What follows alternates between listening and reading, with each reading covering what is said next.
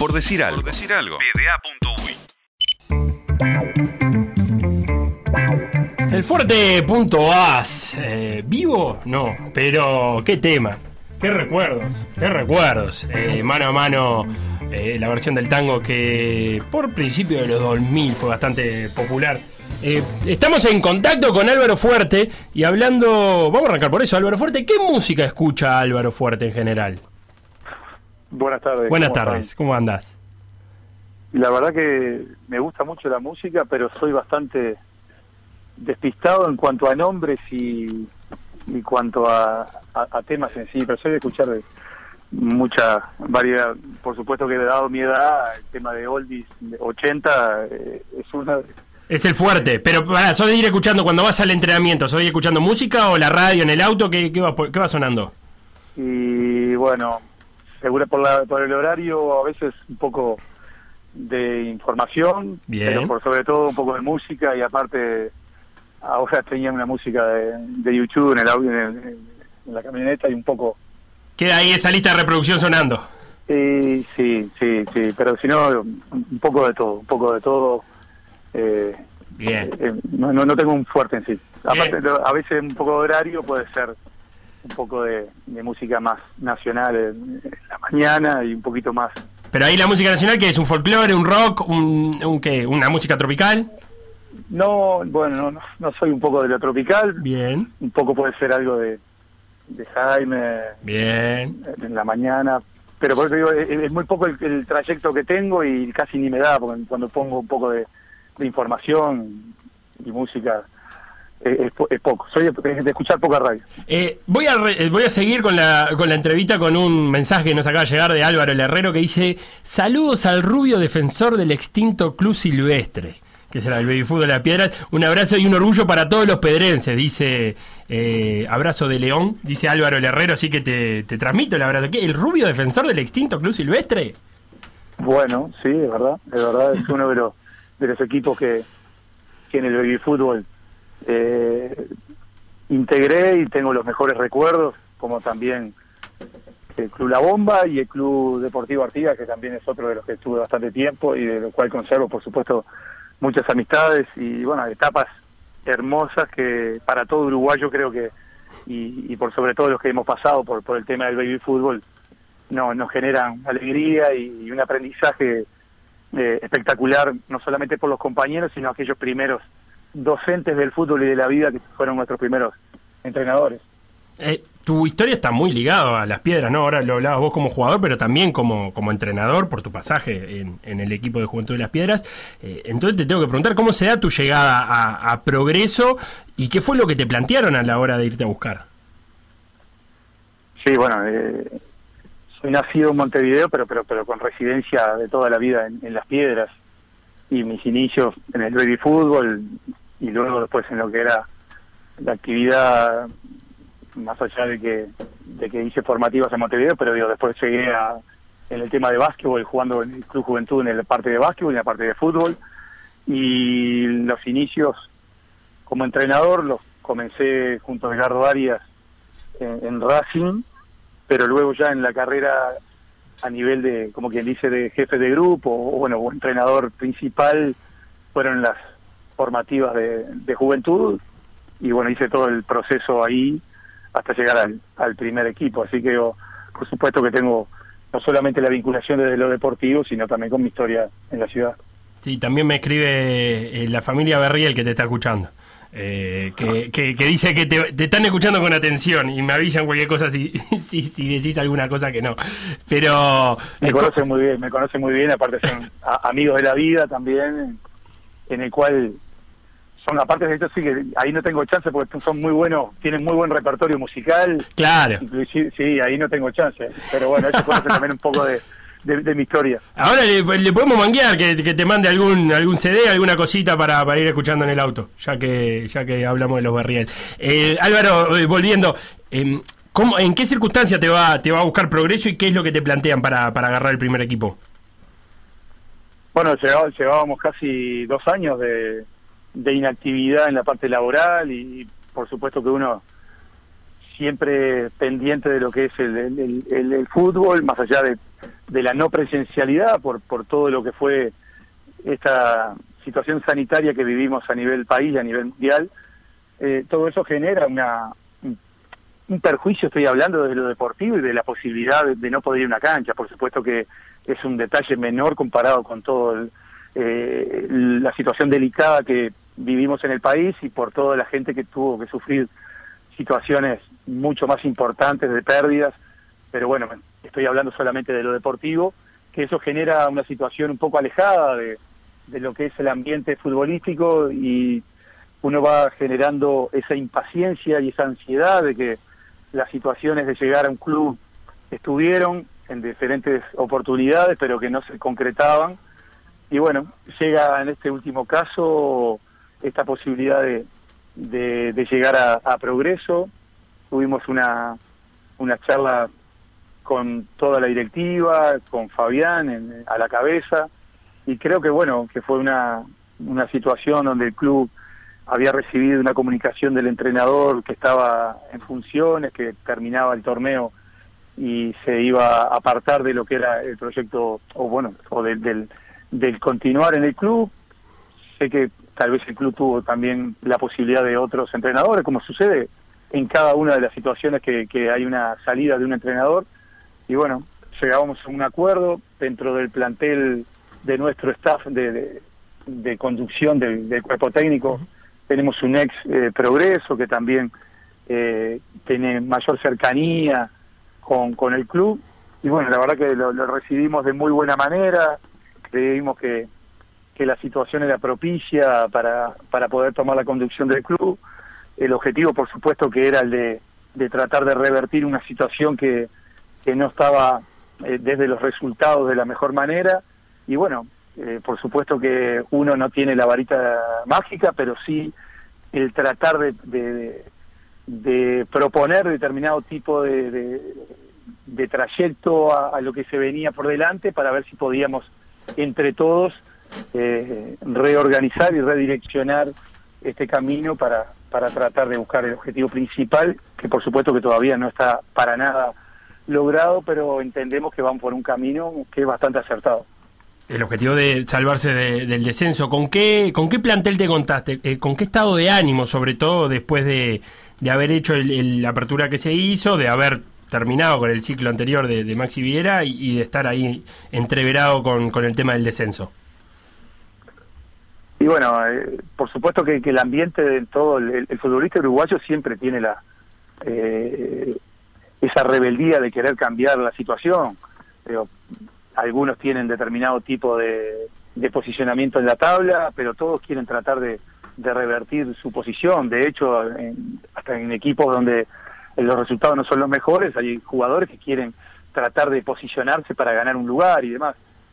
Y bueno, desde el primer día uno encuentra en un cambio de entrenador la postura de tratar de, de buscar su, su lugar a aquellos jugadores que tenían pocos minutos, pero en sí creo que el equipo eh, eh, tratamos de, colocar como la premisa de que era una oportunidad. Y la palabra oportunidad la manejamos constantemente nosotros porque la vida presenta oportunidades que depende de cada uno de los actores en cómo encarar esa, esa situación.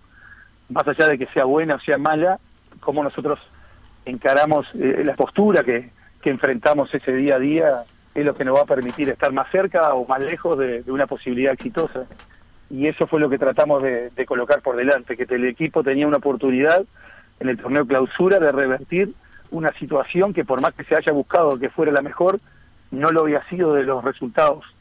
Y bueno, nosotros también como cuerpo técnico también teníamos una nueva oportunidad de, de demostrar el trabajo, de demostrar una idea de trabajo que no quiere decir que sea mejor ni peor, sino que puede ser una idea un poco de, nuestro cuerpo técnico y que si podía dentro de esa propuesta ser aceptada de la mejor manera por el plantel y por todos los recursos humanos que tiene el club y poder alinearnos todos con un objetivo único, creo que íbamos a estar un poquito más cerca de conseguir pequeños objetivos.